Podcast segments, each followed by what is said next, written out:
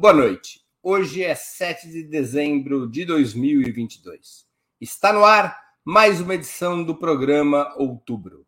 Aqui você encontrará as melhores informações e análises sobre a situação política brasileira. Outubro é apresentado em três edições semanais, às segundas, quartas e sextas-feiras, sempre das 19 às 20 horas.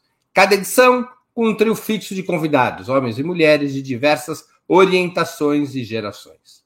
Hoje teremos a participação de Juliane Furno, graduada em Ciências Sociais pela Universidade Federal do Rio Grande do Sul e doutora em Economia pela Universidade de Campinas, atualmente economista-chefe do Instituto para a Reforma das Relações Estado-Empresa. Ana Preste, cientista social, mestre e doutora em Ciência Política pela Universidade Federal de Minas Gerais, analista internacional e estudiosa da história do ingresso da mulher na política brasileira. E Rudá Rich, cientista político formado pela PUC de São Paulo, com mestrado e doutorado pela Unicamp, atualmente presidente do Instituto Cultiva. Por razões de agenda profissional, excepcionalmente hoje não contaremos com Sérgio Amadeu, um dos nossos convidados fixos das quartas-feiras. Em nome de Opera Mundi, cumprimento os três convidados dessa noite e passo a primeira pergunta. No programa de hoje, nós vamos explorar um assunto que já abordamos no programa anterior, mas que exige um maior aprofundamento no atual cenário político. Uma das principais autocríticas do PT e demais partidos de esquerda a respeito do ciclo progressista anterior, entre 2003 e 2016, diz respeito à falta de empenho para aprovar uma reforma política de amplo espectro, que varresse os entulhos autoritários deixados pela ditadura militar, quando foi criado o atual sistema eleitoral, que acabaria sacramentado pela Constituição de 1988. Novamente, essa reforma continuará fora da pauta. Teria sido errada a falta de empenho anterior, e agora seria correto adiá-la para as calendas gregas? Com a palavra, Ana Prestes. Só porque eu estava num caos doméstico aqui, mas eu consegui ouvir a pergunta, se a gente saindo de casa. Olha, Breno, é, Ju, Rudá, toda a nossa audiência, agora o cachorro tá ótimo. É, dessa noite. O cachorro não está concordando com você. Não. Boa noite a todas, todos. Mais uma quarta-feira aqui no outubro. É, a gente já falou um pouco sobre isso no programa passado, né? Tava, a gente estava comentando aqui nos bastidores. Eu não vejo como algo que esteja num horizonte próximo, que é a questão da reforma política. Eu vejo mais este momento como uma tentativa de sobreviver nesse momento, nesse caos político mesmo em que se encontra o país.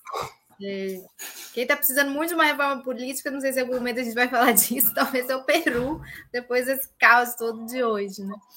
Mas eu não vejo no Brasil esse parlamento que vai tomar posse em fevereiro, e não vejo é, priorizando uma reforma política, e eu não vejo o governo que será empossado colocando também, aí eu falo de novo a palavra horizonte próximo, uma discussão sobre reforma política. O que seria horizonte próximo? Os quatro anos de mandato?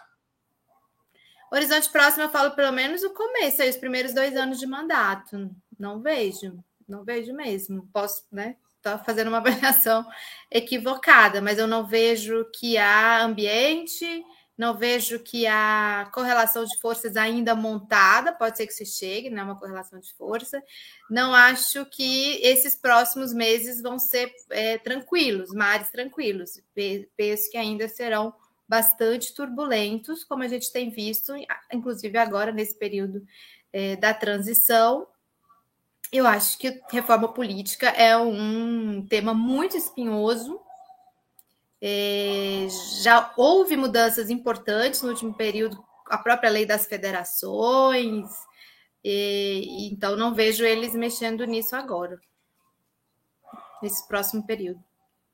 Com a palavra, Juliane Furno. Oi, Breno, boa noite. Boa noite, Rudá, boa noite, Ana, todo mundo que nos acompanha. É, eu concordo bastante com a Ana, e aí, a despeito um pouco do que é a minha é, motivação é, pessoal, individual, do meu grupo político, mas olhando um pouco desde o que é, constou no programa e a movimentação é, da esquerda e do PT nesse período, não me parece que nem o horizonte próximo seja os quatro anos do próximo mandato do presidente Lula. Então, eu acho que a reforma política não vai comparecer, não só não como uma prioridade, mas sem constar como uma agenda desse próximo governo. E digo mais, é, eu desconheço, mas aí pode ser é, um problema é, de conhecimento meu, que esse seja, Breno, um balanço é, coletivo da esquerda, né? Como você afirmou na sua questão. É um balanço de diversas resoluções do PT seguidamente. É, é bom, se é um balanço na resolução, aí eu questionaria é, em que medida o balanço na resolução, né, da, da da letra escrita sinalizaria ou representaria um balanço é, de fato é, nas principais falas.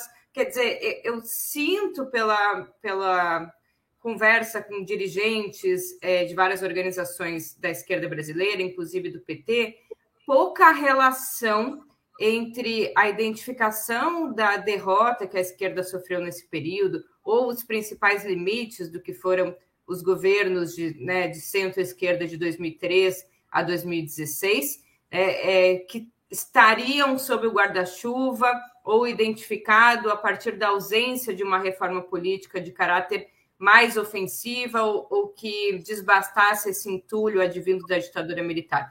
Então, eu acho e que mesmo que conste é, numa avaliação mais coletiva que esteja selado em resoluções, eu arriscaria dizer que essa compreensão não está muito solidificada. Então, eu acho que nem existe essa compreensão é, por parte de um balanço mais geral da esquerda como um todo, talvez por parte do PT sim, mas né, não basta só o PT, embora o PT tenha um papel muito predominante, seja a principal organização e o partido de esquerda no Brasil, mas para ser uma reforma de fato precisaria pelo menos ser um pauta, uma pauta mais generalizada no conjunto da esquerda. Então, acho que falta essa avaliação de que esse é um tema prioritário e de que, de que esse tema diz muito respeito ao ciclo político anterior e aos limites desse ciclo, e mais ainda, me parece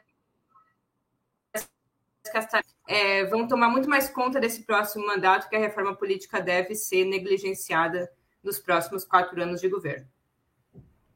Rudá Rich com a palavra. Bom, boa noite, Breno, Juliana, Ana. Prazer estar aqui. Eu vou pegar e vou dar a mesma resposta é, que a Maria Conceição Tavares deu quando Lula, num seminário do Rio, no segundo, na segunda gestão dele, né, na presidência, falou que ele prometia a reforma política até o final do mandato. A resposta da Maria Conceição foi: duvido! Dizem que ficou um silêncio no seminário E o Lula encarou a Conceição, que para variar estava no fundão. Então, assim, vocês imaginam. Olha, se fosse algo importante, a transição, ou quem comanda a transição, o núcleo duro é, que está ao redor do Lula, teria procurado pelo menos uma das duas articulações, a que sobrou, né? Que nós tivemos nacional pela reforma política, pelos movimentos sociais, que é a plataforma dos movimentos sociais pela reforma política que envolve muitas ONGs, frentes, movimentos, juristas, como o Fábio Conde Comparato e outros. Né? Ninguém procurou. Ninguém. É, outros temas de gestão participativa, por exemplo, foram procurados. Né? Por exemplo, a rede brasileira do orçamento participativo está atuando é, ativamente da elaboração é, do OP é, federal. Né? É, tem várias dificuldades, mas foram procurados, estão negociando, estão discutindo, produzindo tal. Agora, reforma política, Talvez reforma no Palácio do Planalto, mas da política não vai ter mesmo. Vamos a mais uma pergunta. No passado, durante o governo Dilma, diversos movimentos sociais e partidos progressistas, articulados na plataforma pela reforma política, fizeram uma campanha de assinaturas pela convocação de uma constituinte exclusiva para a reforma política, que reuniu milhões de assinaturas. Essa tese, a da constituinte exclusiva para a reforma política, também foi abraçada pela então presidenta Dilma Rousseff durante as chamadas Jornadas de Junho em 2013. Na opinião de vocês, essa ideia manteria validade, ainda que seja como um legado do terceiro governo Lula ao final do seu mandato? A palavra, Juliane Furno. É, manteria validade? Sim, manteria validade. Eu acho, acho que a, a proposta ela é, ela é, muito válida e eu diria que ela é muito necessária.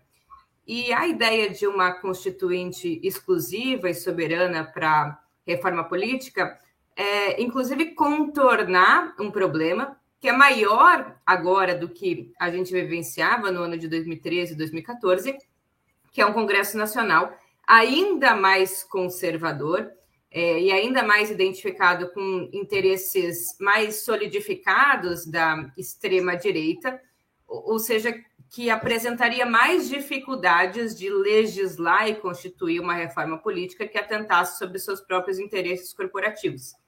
Então, a ideia de constituir uma constituinte que fosse soberana e exclusiva, ou seja, a eleição é, de, de deputados, especialmente para eleger uma nova constituinte, não que mexesse na Constituição Federal, mas é, especificamente no, no capítulo da reforma política, sem que eles atuassem ou legislassem sobre a sua própria função, né, na medida em que seria exclusiva é, soberana feita por não parlamentares, mas sim por eleitos apenas exclusivamente por essa tarefa, é, seria mais necessário ainda é agora num Congresso de caráter muito mais conservador do que foi naquele momento. Mas eu acho que é outro momento, né? Aquele era um momento de ofensiva, em que pese as jornadas de junho tenham findado com um caráter muito mais conservador do que iniciado, inclusive em boa medida capturado por um sentimento anti-esquerda, criminalização da esquerda, inclusive, provavelmente sob o patrocínio de organizações de caráter golpista internacional, era um momento de caráter mais ofensivo e não um momento de reconstituição, inclusive, é, de vários elementos, vários instrumentos do Estado Nacional e mesmo de recomposição da própria capacidade de reprodução física né, da classe trabalhadora, que tem a ver com questões ligadas à fome, ao emprego, que eu acho que se colocam como agendas é, emergenciais.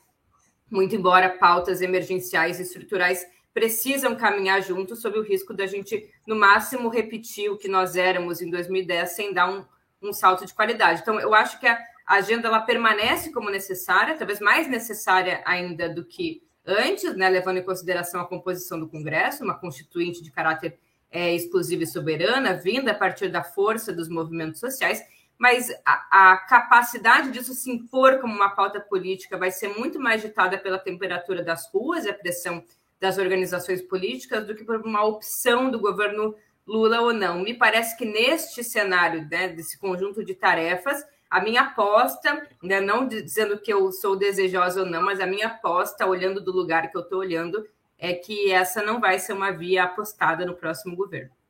Mas deve ser uma via apostada pelos movimentos sociais, como foi no passado, pelos movimentos sociais e pelos partidos progressistas, mesmo que o governo, ao menos no início, não se posicione a respeito? Eu acho que sim. Eu acho que sim, porque tem várias é, capacidades, né? Primeiro, de, de, de ir ao encontro de um certo anseio que a população tem com relação à identificação do Congresso, identificação com a política, é, tem condição porque é um momento de recuperação e de reencontro com o nosso próprio passado, porque vai entrar elementos como anistia, é, como todo o entulho que vem da ditadura militar, e no bojo disso acho que é importante repensar a própria constituição da política. e também é, os passos significativos que a gente vai ter que dar para reconstituir o Brasil também passam por uma nova articulação entre executivo e, e Congresso. Então, acho que os movimentos sociais precisam sim empunhar essa pauta e garantir que a gente tenha força suficiente para conseguir tornar ela uma questão social e empurrar o governo para que tenha condição de levar isso adiante, sustentado numa retaguarda organizada no povo brasileiro. Mas entre o que eu acho que deve ser o papel dos movimentos sociais e o que possivelmente vai ser, eu estou aqui adiantando meu pessimismo, achando que essa não vai passar de uma pauta vazia de concretude. Rudarishi. Bom, só lembrando que quem puxou essa pauta dentro do governo é, teve a liderança do Gilberto Carvalho. Gilberto Carvalho está de novo no governo. É, não sei se ele vai ter um cargo, assessor especial, então, mas ele já mudou para Brasília. Ele está se movimentando muito e tem uma importância. O Gilberto é uma pessoa de muita confiança do Lula, pessoal do Lula. E, e por aí tem uma porta e é por onde quem luta pela, pela reforma política, pela democratização da gestão, do processo participativo de deliberação, é, do Estado, tem nele, nesse momento, um dos poucos nomes que dá para fazer um diálogo interno com o governo. Bom, tirando o governo. Eu acho que é o seguinte: é uma situação delicada, o tema, pelos movimentos sociais, pelo seguinte: se a gente é, tivesse, é, é, nesse momento, realmente, uma campanha forte é, por uma Assembleia Constituinte avulsa, específica, então nós perderíamos flagorosamente nós temos um monte de pesquisa que vem revelando que a grande maioria dos brasileiros foi para a direita de uma vez, mesmo as, as, os que votaram no Lula. Pena de morte, redução da maioridade penal, todos os grandes temas é, caros para nós da esquerda seriam derrotados assim. Por quê? Porque nós não trabalhamos valores nos últimos anos. Nós trabalhamos, enquanto a gente na pandemia teria que montar uma rede de solidariedade com o trabalhador, o trabalhador lá embaixo, a gente ficou falando de frente ampla. Né? É, então, simplesmente perdemos um momento histórico fantástico para as pessoas olharem para a gente e diferenciar o que é a esquerda da direita. Né? O fato é que, mesmo assim, é, quem é de movimento social, quem luta pelos direitos, tem uma ação pedagógica também. Ele empurra a correlação de forças. Então, eu diria que não é um tema para começar, mas pode ser um teste pouco a pouco para ver se ganha volume. Vai depender, obviamente, é, da performance do governo e da reestruturação da esquerda dos movimentos sociais, porque hoje o Lula teve uma vitória eleitoral, mas a base dele está completamente desmobilizada, ao contrário do bolsonarismo, que teve uma derrota e tem uma parte da base dele muito mobilizada. Então, acho que a gente. e que pauta, inclusive, o debate da esquerda nas redes sociais. Né? Então, eu acho, com exceção desse canal. É, então, eu acho que, que é importante a gente entender que tem um, um, um, ingredientes desse molho que, se a gente não tiver cuidado, desanda completamente o prato. Né? É, é um pouco isso que eu estou falando, um certo cuidado, porque se a gente for com muita sede ao pote, já sabem o resto né, da frase. É isso. Ana Prestes. Olha, Breno, Ju, Rudá e nosso chat aqui que está hoje bem ativo. Eu, eu concordo muito com a Juliane e com o Rudá. Gente, olha só, o Chile, por exemplo, o Chile. Em 2019, milhões na, nas ruas impactaram, tiveram que fazer um pacto nacional, 70% disse que sim, queria uma nova Constituição, construir uma Constituição, não, não conseguiram aprovar a Constituição com a sociedade mobilizada, ativa e na sanha de derrotar a Constituição pinochetista.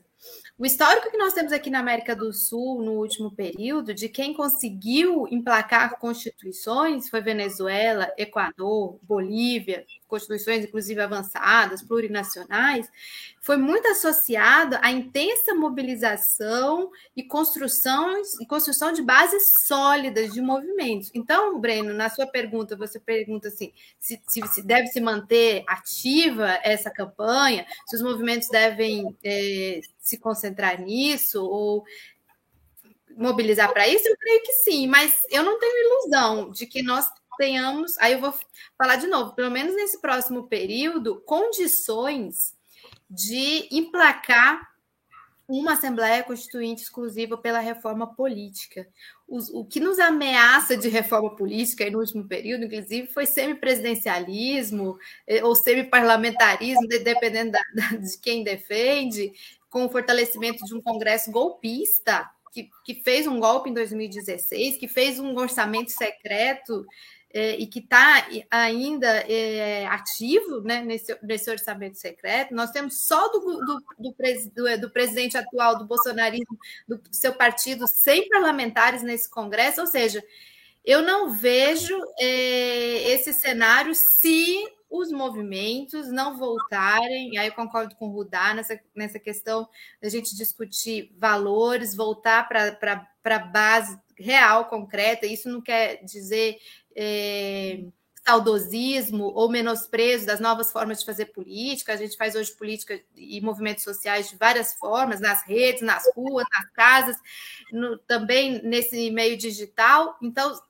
atualizado com esse momento, é, mas que realmente sem é, ilusão de que isso esteja próximo, minimamente próximo da gente conseguir.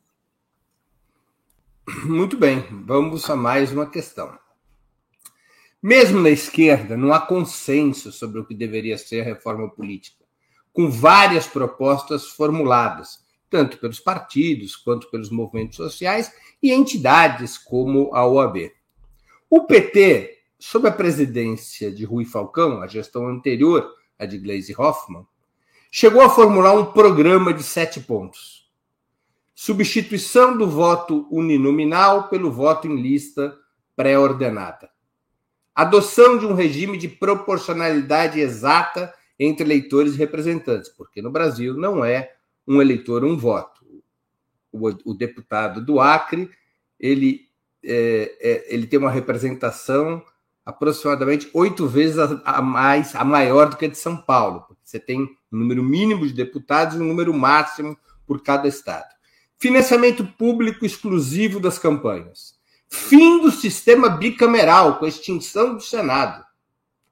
Realização das eleições parlamentares três semanas depois do segundo turno das eleições majoritárias, seja as eleições para presidente e governador, seja para prefeitos. Autorização para convocação de plebiscitos impositivos pelos chefes do Poder Executivo, presidente, governador e prefeito, e também por um percentual determinado de eleitores, além da autorização que já existe do próprio Congresso convocar plebiscitos e referendos. Qual a opinião de vocês sobre esta plataforma, sobre a plataforma da reforma política? O que teria que mudar? Alguma coisa importante tem que mudar? Ou também dá para levar como está, como acham muitos analistas e protagonistas eh, da vida política do país? Com a palavra, Rich. Olha, eu concordo totalmente com essa pauta, mas eu destacaria como a mais importante a substituição da lei do impeachment da década de 50. Eu acho que é um horror dar um poder para os parlamentares chantagearem o tempo inteiro o executivo, seja municipal, estadual, federal, é, cria a República dos Deputados Federais, né? Você tem uma, uma república de príncipes, e de feudos desses príncipes, é, destrói completamente é, os partidos por dentro, porque eles começam a ser comandados também por essa lógica. Então, é, é cria uma promiscuidade executivo-legislativo. Então, eu acho que nós tínhamos que substituí-la pela revogação do mandato eletivo popular, não é? Ou seja, quem tem que tirar. Incluindo para presidente da República. Todo. E, aliás, eu acho que tinha que vincular com a, uma reforma da lei de responsabilidade fiscal. Eu chamaria de lei de responsabilidade fiscal e social. Eu até gostaria de até tirar o fiscal, mas como vai ser uma choradeira geral, né, e a gente tem que sempre pensar em todos os filhos de Deus, a gente coloca então fiscal. Você fechou, Breno? O único país do mundo que tem revogação, referendo revogatório para mandato presidencial é a Venezuela, que a grande imprensa costuma chamar de ditadura. É, pois é. Bom, então, assim, eu acho isso muito importante, que a gente consiga entender, se a gente vincular com uma lei de responsabilidade social que defina metas de superação da desigualdade social, Ou parlamentar define qual é a meta? Na LDO, por exemplo. Claro, pode ser no PPA, mas na LDO. Define qual é a meta. Eu não estou falando de dinheiro, estou falando de meta. De 11% de analfabeto, em quatro anos quero baixar para 9%, para 10%. Né? É, e aí eu posso avaliar o resultado da gestão,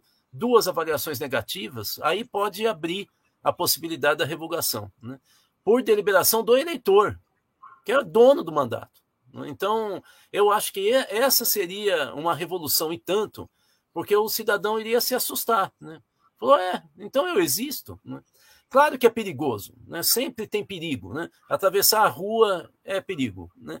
É, mas eu prefiro esse tipo de perigo que a gente disputa a política na rua do que essa questão bagunçada que a gente disputa entre 500 pessoas no, na, na, Câmara de Deputados. Eu acho preferível. Se é para disputar, vamos disputar na rua. É, eu acho que é politizador. Aí tem uma série de outras questões. É, você é, acabar com a possibilidade de você se reeleger parlamentar por mais de dois mandatos, você ter familiares sendo candidatos na mesma casa. Tem, tem uma série de discussões, mas eu gostaria de discutir a revogação do impeachment. Com a palavra, Ana Prestes. Dessa pauta aí, uma, que me, uma, uma questão que me chama atenção e que eu penso que seria muito bom para o Brasil seria a lista fechada. Um pouco como foi na Colômbia agora essa última eleição, que eu acho que democratizou bastante o, o Congresso, o parlamento, principalmente em termos de gênero, né, de equidade de gênero, então se tinha um, um homem e uma mulher. E, bom, essa é uma, uma das questões que, que a mim me chama atenção. Agora, um dos pontos que você colocou aí, que, também me fez lembrar do Chile, foi acabar com o Senado. Eles, um dos grandes motivos da derrota da, do plebiscito de saída da nova Constituição chilena foi a tentativa de acabar com o Senado. Eu acho que isso no Brasil, para a gente conseguir isso, seria uma batalha hercúlea. Fico com esses comentários. Juliane Furno. É, eu tenho poucos comentários também, em geral. Eu acho essa proposta do PT muito boa. Eu acho que o, o voto em lista é um avanço muito substancial, né? O voto em lista é, fechada, tanto porque resolve, por um lado, né, ajuda a resolver essa é, crítica da sociedade de não se identificar em grande medida no Congresso, né? E não é aqui, né? Essa, ela pode ser uma crítica vazia e identitária, mas em grande medida ela não é, porque o debate sobre a representatividade ele é parte, por exemplo, do debate racial de gênero. É parte de um debate que não se finda aí, ou não deveria se findar aí, porque passa por outras determinações materiais importantes, mas também passa por representatividade, porque também passa por uma certa, uma série de, de condições objetivas, né? Que, que o sujeito que, que tem uma certa vivência tem mais condição de, de elaboração, né? Não, não de forma a priorística ou, ou estanque num lugar de fala, mas mais é, condições coletivas de elaboração. Então, é, essa é uma crítica importante. Eu acho que, em boa medida, uma reforma política precisa contemplar isso. Dentro de uma lista partidária, você cria, ao mesmo tempo, condição de vinculação dessas pautas dentro de um horizonte político e organizativo, ou seja, né, o conjunto da lista do PT tem uma orientação é, política de esquerda, né, em defesa da classe trabalhadora, e ainda assim consegue alternar gênero e raça dentro de uma lista fechada. E isso fortalece os partidos políticos. Eu acho importante uma reforma política que fortaleça as organizações coletivas é, dos trabalhadores, e não fique essa forma de fazer política cada vez mais individualizada, que inclusive causa fenômenos, né, como o atual, de ah, eu voto no Lula, mas eu voto é, no fulaninho do, do, do partido, sei lá, novo porque ele é legal, né? É, você você sucumbe, né? Ou suplanta esse elemento da identidade partidária porque ele está ali escamoteado.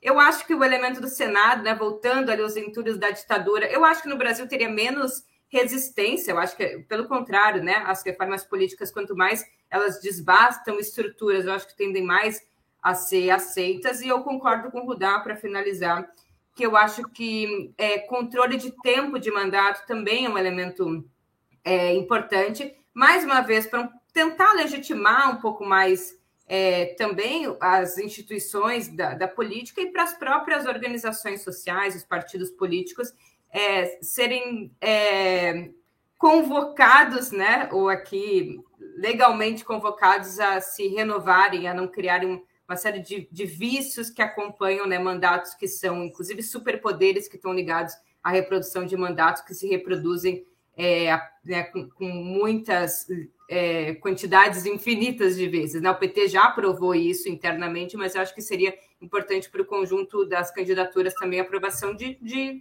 de tempo né, máximo para a reprodução do mesmo mandato. Mas, de forma geral, eu acho que a convocação de plebiscitos, é, o, o que o PT acumulou, me parece, coletivamente, é também muito fruto do debate dos movimentos sociais no bojo do que foi a campanha de 2014. Então, acho que expressa muito bem a necessidade de democratização, é, de avanço do controle social e da participação social com referendos e plebiscitos, e adicionaria também o que o Rudá trouxe sobre a lei do impeachment. Muito bem. Aliás, a resolução do PT de limitar o número de candidaturas dos seus deputados começa a valer agora. Era é uma limitação de três mandatos, 12 anos. A próxima eleição, em 2026, dois terços dos deputados federais do PT não, se o estatuto for cumprido, dois terços dos deputados do PT, quase dois terços, está 61% dos deputados não podem se representar para a Câmara dos Deputados. É algo pesado. Vamos ver o que vai acontecer com o estatuto do PT. É, antes de passar a mais uma pergunta, eu quero pedir a contribuição financeira de vocês para o Opera Mundi. Agora é a hora do comercial. Há seis formas de fazê-lo. Há seis formas de contribuição. A primeira é a assinatura solidária em nosso site, operamundi.com.br barra apoio. A segunda é se tornando membro pagante em nosso canal no YouTube, basta clicar em Seja Membro e escolher um valor no nosso cardápio de opções. A terceira e a quarta contribuindo agora mesmo com o Super Chat ou Super Sticker. A quinta através da ferramenta Valeu, valeu demais, por assistir aos nossos programas gravados. E a sexta através do Pix. Nossa chave no Pix é apoia.operamundi.com.br. Vou repetir. Nossa chave no Pix é apoia.operamundi.com.br. A mais eficaz de todas as armas contra as fake news é o jornalismo de qualidade. Apenas o jornalismo de qualidade coloca a verdade acima de tudo. E é papel também do jornalismo de qualidade colocar em discussão temas que muitas vezes a política do cotidiano deixa de lado para serem feitas autocríticas vários anos depois de puxa vida, não tratamos aquele tema e foi um erro. Esse é um papel também do jornalismo de qualidade, que a Opera Mundi busca oferecer todos os dias e esse jornalismo de qualidade depende da sua contribuição, do seu apoio, do seu engajamento, do seu bolso. Não importa o valor com o qual você possa ou deseje contribuir, qualquer valor nos ajuda e é bem-vindo e eu desde já agradeço a quem puder contribuir. Mais uma pergunta. As três únicas mudanças relevantes no sistema eleitoral foram o estabelecimento da cláusula de desempenho mais conhecida como cláusula de barreira, destinada a reduzir o número de partidos políticos no parlamento. Dois, a proibição das coligações proporcionais com a criação do Instituto das Federações Partidárias. Três, a proibição do financiamento empresarial das campanhas, substituído pelo financiamento público, mas permitindo as contribuições de pessoas físicas com limites e o autofinanciamento ilimitado dos candidatos. Qual o balanço que vocês fazem destas medidas? Ana Prestes com a palavra. Olha, eu colocaria uma quarta, que foi muito importante, pelo menos para o PCdoB sobreviver no parlamento, que foi a lei das federações. Mas eu citei, é o segundo item, o fim das coligações Não, partidárias. O fim das coligações. Não, não. O fim das coligações e a substituição pelo Instituto ah, da Segurança. Eu não entendi. Então é isso. Então está contida já nessas três, porque foi, na verdade, a busca e a aprovação da lei das federações foi uma resposta a essas duas essas duas mudanças que você citou primeiramente, né? A da cláusula de barreira e a do fim das coligações. É, então, eu, eu acho a questão das, da cláusula de barreira antidemocrática. Sempre achei. Eu não acho que é por aí que você é, reorganiza o sistema e porque você acaba forçando uma, uma reorganização. Você não vai acabar com os partidos fisiológicos, você não vai é, acabar com esse tipo de dano que pode ter e, e tem na nossa, na nossa política, nosso sistema político e, e partidário, é, pela cláusula de barreiras. Você acaba, porque acaba que se reorganiza de outra forma. E aí é isso. Inclusive a lei das federações, a gente está vendo aí os partidos que não alcançaram a cláusula de barreiras já estão se reorganizando, ou no formato de novos partidos, ou de novas federações, e vão é, acabar se organizando. Sobre o terceiro item, que é o, o, o dos recursos que, que circulam durante uma campanha, acaba que também o fim do financiamento é, privado ele escoou por outros lados. Gente, eu fiquei impressionada. Outro dia eu estava vendo é, o volume de recursos de vários desses que foram eleitos para o parlamento, empregados na campanha, e também as próprias declarações, quantos recursos eles têm individualmente, né, ou, como, ou como família. Então, são coisas assim milionárias, milionárias.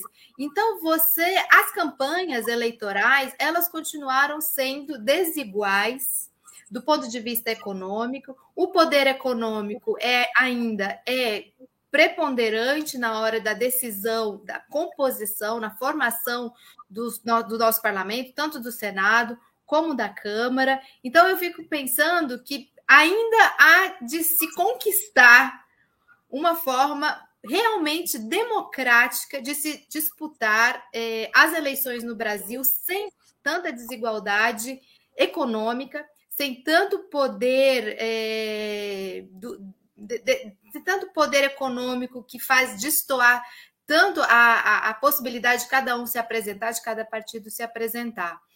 Então é isso, resumo, eu, eu fico pensando que tanto a cláusula de barreira como o fim das coligações acabaram se rea... acabou que os partidos eles vão se rearranjando, se reorganizando. No Brasil tem, tem muito isso de outras formas. E a questão do financiamento é, o, é uma grande questão que ainda precisa ser enfrentada, porque é muito antidemocrático mesmo é, como se dá a corrida eleitoral no Brasil.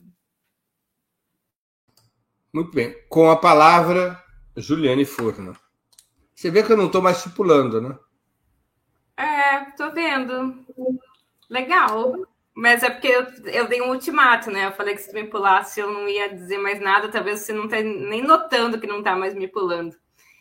Mas, enfim, dessa vez você podia até me pular, porque eu vou confessar que, não sei se é porque eu não estou inserida num, num, partido político, eu confesso que não acompanhei o processo das, das federações, é, nem nem a, a, a o, né, o fim da, da, da coligação é, para a eleição é, majoritária.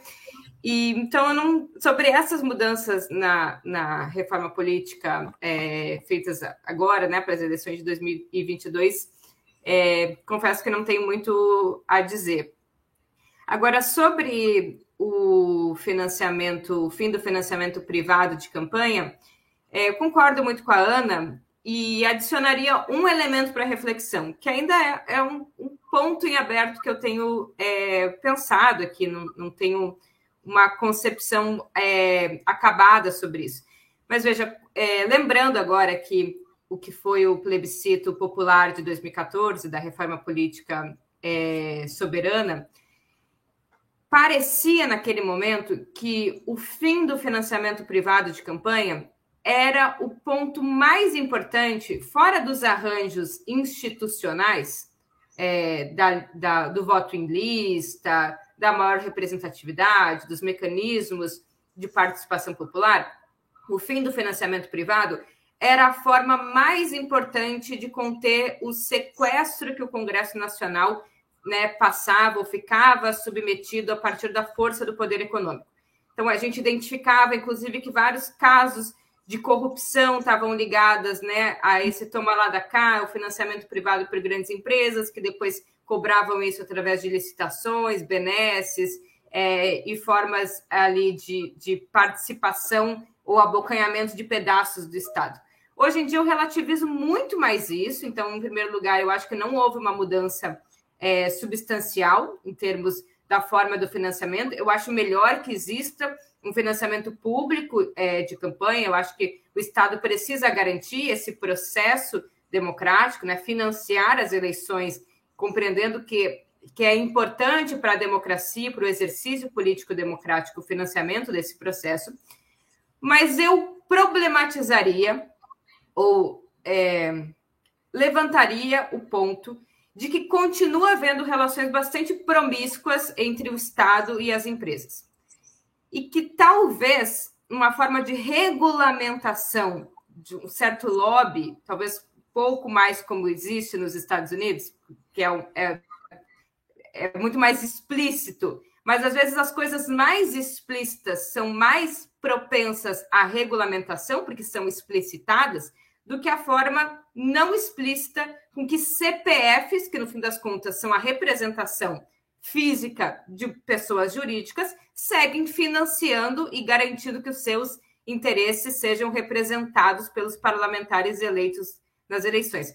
Tudo isso para dizer que eu acho que aquilo que se acreditou ser muito fundamental, que era né, a ausência de financiamento privado de campanha, por um lado, não mostrou uma maior, uma maior democratização das candidaturas eleitas, porque a força desigual do poder econômico segue ditando quem tem mais dinheiro tem mais condição, inclusive, de conquista de voto, e segue ditando uma forma de, de relação é, desigual e promíscua com o Estado, porque as pessoas físicas elas representam, né, em grande medida, uma pessoa jurídica que não financia mais pela empresa, mas pelo CPF dos seus é, sócios. Então, acho que talvez valesse mais a pena um financiamento privado explícito e com capacidade de regulamentação do que esse financiamento que é privado, mas que, ao não ser explicitado, não consegue, inclusive, nem estar dentro de um rol de delimitações do que pode e não pode é, no processo eleitoral.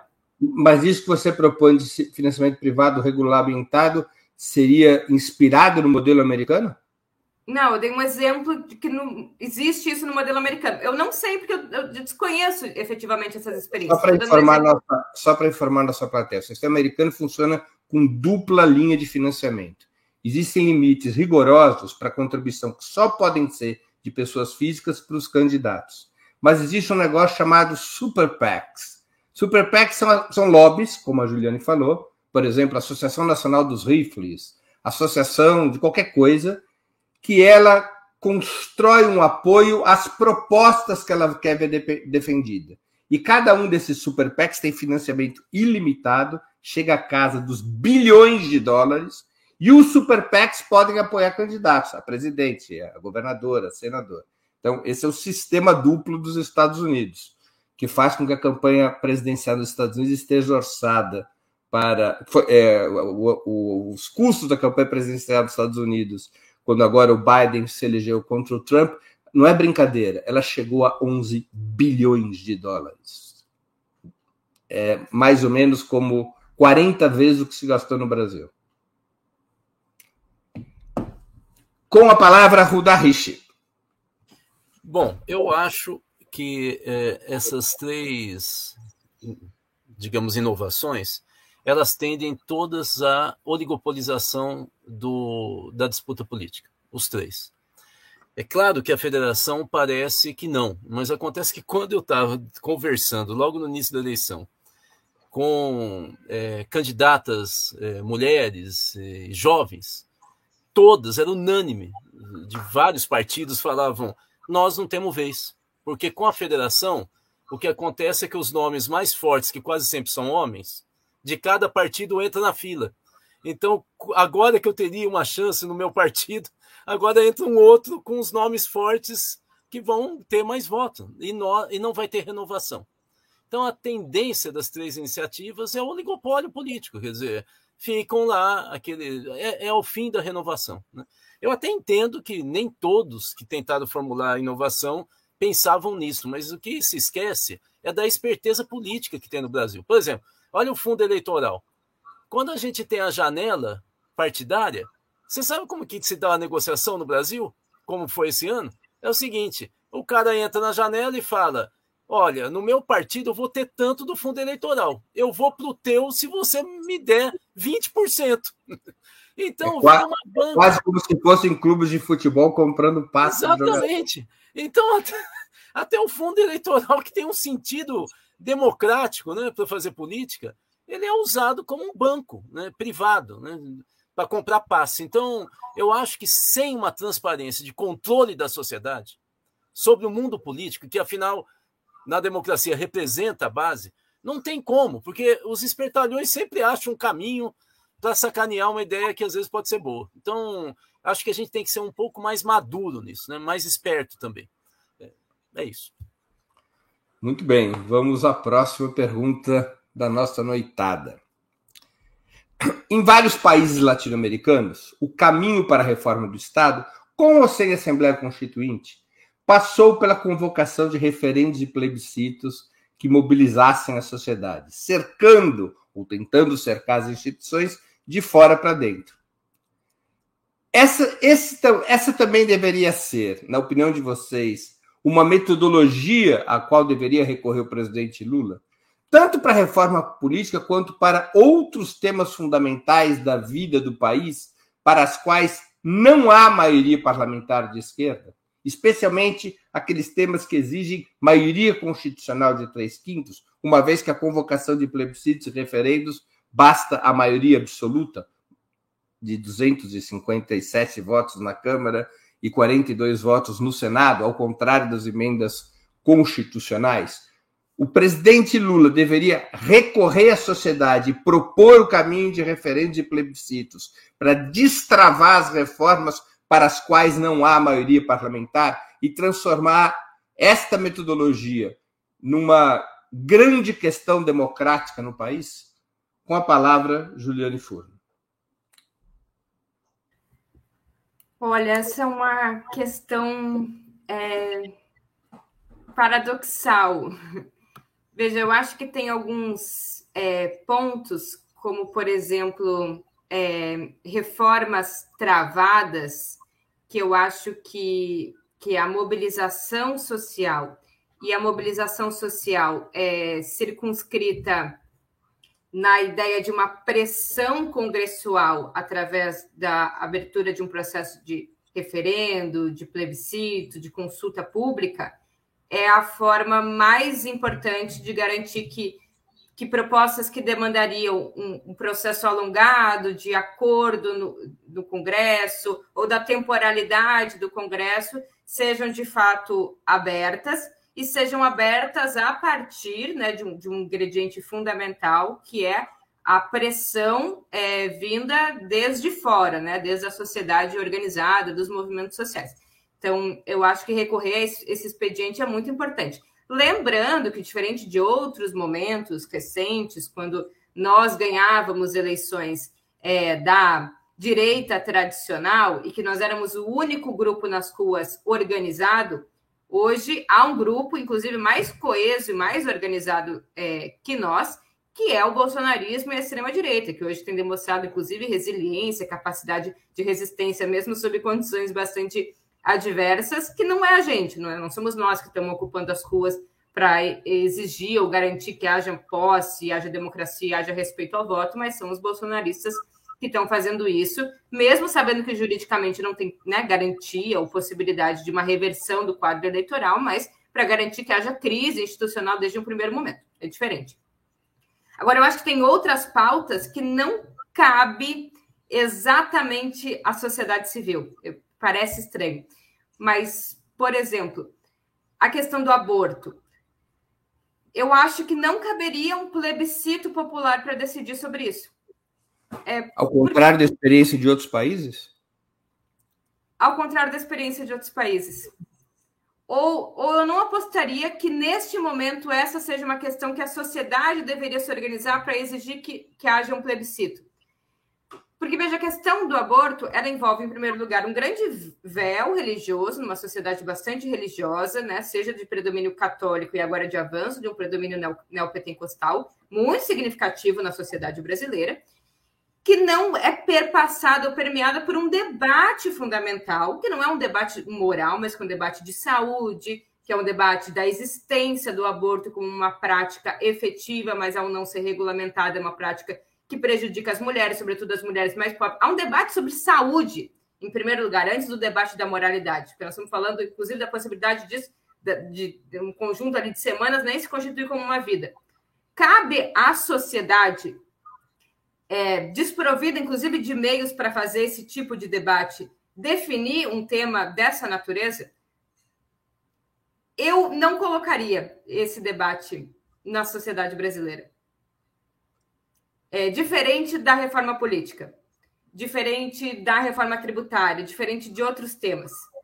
É, e, e, e, se colocasse, diria que caberia, por exemplo, muito mais ao, ao, ao Congresso alguma comissão, inclusive uma comissão que ouvisse especialistas, que é diferente de como a sociedade vai ouvir especialistas, né? Porque vai ouvir muito WhatsApp, porque vai ouvir a imprensa, porque vai ouvir a igreja, é, diferente de uma comissão na Câmara, que vai ser obrigada a fazer um conjunto de audiências públicas e ouvir especialistas e legislar sobre esse tema. Então, eu acho que, que assim, o povo é soberano, é, é, é, sábio, porque sofre as consequências, sobretudo de um modelo econômico, que em geral é um modelo econômico que é ditado pela burguesia, é, deve reivindicar um poder democrático de decisão soberana através de mecanismos de consulta, mas tem temas que eu não colocaria, o casamento homoafetivo, por exemplo, que eu acho que são fundamentais e que passam por um outro tipo de debate que necessita de vários, de um conjunto de especialistas importantes que tem a ver com saúde, especialmente quando trata de drogas, quando trata de aborto, que eu acho que não deveria passar só pelo crivo da sociedade civil. É, a não ser que fosse ofertado aí sim mecanismos efetivos de escuta participativa e ativa através né, de especialistas, mas sabendo como é a generalização de informações falsas de todo tipo, nesse tema seria uma derrota certeira, e uma derrota certeira é, prejudic prejudicando sobretudo as mulheres e mais pobres, que teriam provavelmente uma regressão maior de uma pauta que tem avançado a trancos e barrancos. Com a palavra, Ruda Richia. Pronto, estava abrindo o microfone. Olha, eu acho que nós temos que, em primeiro lugar, regulamentar o artigo 14 que justamente é, fala sobre plebiscito, referendo e iniciativa popular de apresentação de legislação. Eu acho. Por quê? Você sabe que na ciência política tem um debate imenso sobre isso. E muitos falam, e não só liberais, do método napoleônico de uso é, do plebiscito para derrotar inimigos. Bom, por que, que eu estou falando isso? Em é, primeiro lugar, porque nós estamos vivendo com um país em que a segunda força é fascista. A segunda força política brasileira é fascista. E o fascismo mobiliza a sociedade civil e desenvolve projetos. Então, a gente tem que ter um pouco de preocupação, porque o governo Lula pode mobilizar para um plebiscito, mas depois, um dia, nós podemos ter até mesmo, dependendo da regulamentação, governadores usando o mesmo instrumento para destruir é, é, qualquer tipo de processo civilizatório. Então, nós temos que ter muito cuidado de como e quando usar. Pode parecer muito democrático, né? É, e eu queria dizer, já que eu citei lá atrás, que o Fábio Conde Comparato, jurista né, de São Paulo, ele vinha falando há algum tempo que era preciso regulamentar o artigo 14. Ele dizia até o seguinte: plebiscito tem que ser para temas que envolvam mais do que três estados. Né? É, então, ele estava falando de um território, de temas gerais. Né? Por exemplo, se você vai trabalhar é, com rio, né? com transposição de um rio né? que atravessa três estados, teria que passar por um plebiscito, porque está falando sobre vários, um território muito grande, né? que tem é, culturas, formas de trabalho, de inserção geográfica diferentes. Bom, é, eu estou só querendo dizer que isso é muito perigoso, e eu volto a dizer o seguinte a gente tem mecanismos hoje para tentar fazer o, um, um balanço de um processo de um processo e não de um ato plebiscitário. Por exemplo, nós temos 60 mil conselhos de gestão pública no Brasil, que estão cheios de teias de aranha. Os conselhos são instâncias, inclusive, que fazem consultas públicas através das suas conferências, que a gente não soube articular no país. Assim, nós não articulamos nem município, nem por área. A gente tem grande conferência nacional, mas nós sabemos que não tem, não é uma estrutura de poder. Talvez pudesse ser, inclusive na discussão do orçamento. A gente acionar uma rede de 60. Não existe país no mundo que tem tantas estruturas colegiadas de tomada de decisão como o Brasil. 60 mil conselhos de saúde, assistência, direito da criança e adolescente e por aí vai. Né? Eu, eu só queria dizer que é um, a gente às vezes vai para um ímpeto, porque por ser popular, mas o problema é que numa sociedade altamente é, é, é, mobilizada através de um discurso né, excitado fascista, a gente tem que ter um pouco de cuidado com esses processos que podem colocar mais lenha na fogueira. Temos que ter um, um, um contrapeso e uma organização desse, desse debate. É isso. Perdão, Ana Prestes com a palavra. é, sobre essa questão dos plebiscitos, eu estava lembrando, enquanto vocês falavam, é, de um, um, plebiscito que a gente estava realizando exatamente 20 anos atrás, 2002, mas era um plebiscito popular, ou seja, ele era no âmbito dos movimentos sociais, que era contra a ALCA. Não sei se todo mundo lembra, exatamente lá em 2002, é, foi organizado na Semana da Pátria, no Grito dos Excluídos, e eu, aí eu fui buscar aqui os números. Naquela época, nós conseguimos chegar a mais de quase 4 mil municípios brasileiros e 10 milhões de pessoas votaram. E, e olha só, gente, era uma pauta internacional, era uma pauta assim, não era uma pauta é, de de pele que está todo mundo discutindo todo dia, né? Era, era uma pauta internacionalizada, era questão da ALCA. E a gente estava no momento de ascensão de governos progressistas na América Latina, então estava naquele clima. Então, hoje, infelizmente, no Brasil, eu não vejo, não nos vejo como movimentos sociais, populares, nessa capacidade de organizar esse tipo de iniciativas, né? Eu espero que a gente chegue nesse lugar de novo, que a gente consiga reativar essa nossa mobilização social. Do ponto de vista do, do governo pro, pro, provocar plebiscitos, é, consultas, é, referendos, eu sempre acho que é, é, desejo nosso de que a, a nossa democracia caminhasse assim. É, e que espero que esse governo, os futuros que a gente veio aí a conquistar, possam fazê-lo. Mas hoje é, eu fico pensando que a gente ainda vai precisar construir as condições para chegar nesse lugar. Infelizmente, a gente está ainda tentando é, sobreviver. A gente está tendo, gente, o um absurdo, a gente está tendo que é, se equilibrar no reconhecimento da, da, nossa eleição, do reconhecimento da eleição do Lula, conquistar essa diplomação no dia 12, conquistar uma posse no dia 1 conquistar a montagem de um governo, conquistar uma governabilidade com esse Congresso. A gente vai ter que paulatinamente conquistando todo, é, toda essa institucionalidade para conseguir começar esse governo e se depender de desejo, de torcida, eu espero que a gente consiga chegar nesse lugar. Mas hoje eu vejo muita dificuldade e eu fico pensando que os movimentos sociais, os movimentos populares vão ter que voltar a, a, a debater e procurar soluções para essa questão da mobilidade, da nossa mobilização. Muito bem. Chegamos ao final de mais uma edição do programa Outubro. Eu hoje conversei com Juliane Furno, Ana Prestes e Ruda Rishi. Temos novo encontro marcado com os nossos convidados das quartas-feiras no próximo dia 14 de dezembro. Antes disso, voltaremos a nos ver nos programas outubro de sexta, dia 9, e de segunda, dia 12. Antes de me despedir, rapidamente, qual o bolão para o jogo do Brasil na sexta-feira, Brasil e Croácia? Juliane. É, 2 a 1 um, Brasil. Ana Prestes. Não, vamos lá. Além do bolão de sexta, qual a final da Copa? Não, pois é, isso que eu ia falar, já perdi a minha aposta anterior, né? qual é, o bolão, qual é o bolão de sexta e qual é a final da Copa? Eu Quer não, Eu não acompanhei direito a chave, mas eu acho que Brasil e Portugal.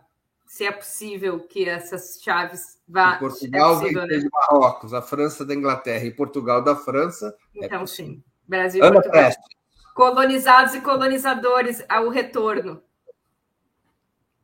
Foi a final da mini Copa de 1972. Então, Ana Prestes. Gente, eu tinha, eu tinha apostado aqui na Espanha a final da Copa, né? Já foi eliminada.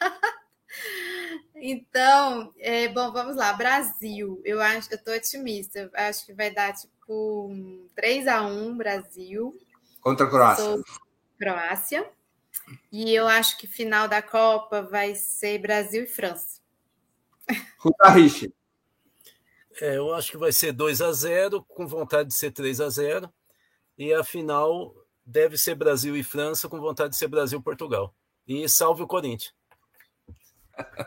Muito bem. Agradeço aos convidados, ao convidado e às convidadas e à audiência, especialmente aquelas e aqueles que contribuíram financeiramente com o site de Opera Mundi ou com o nosso canal no YouTube. Muito obrigado, boa noite e boa sorte.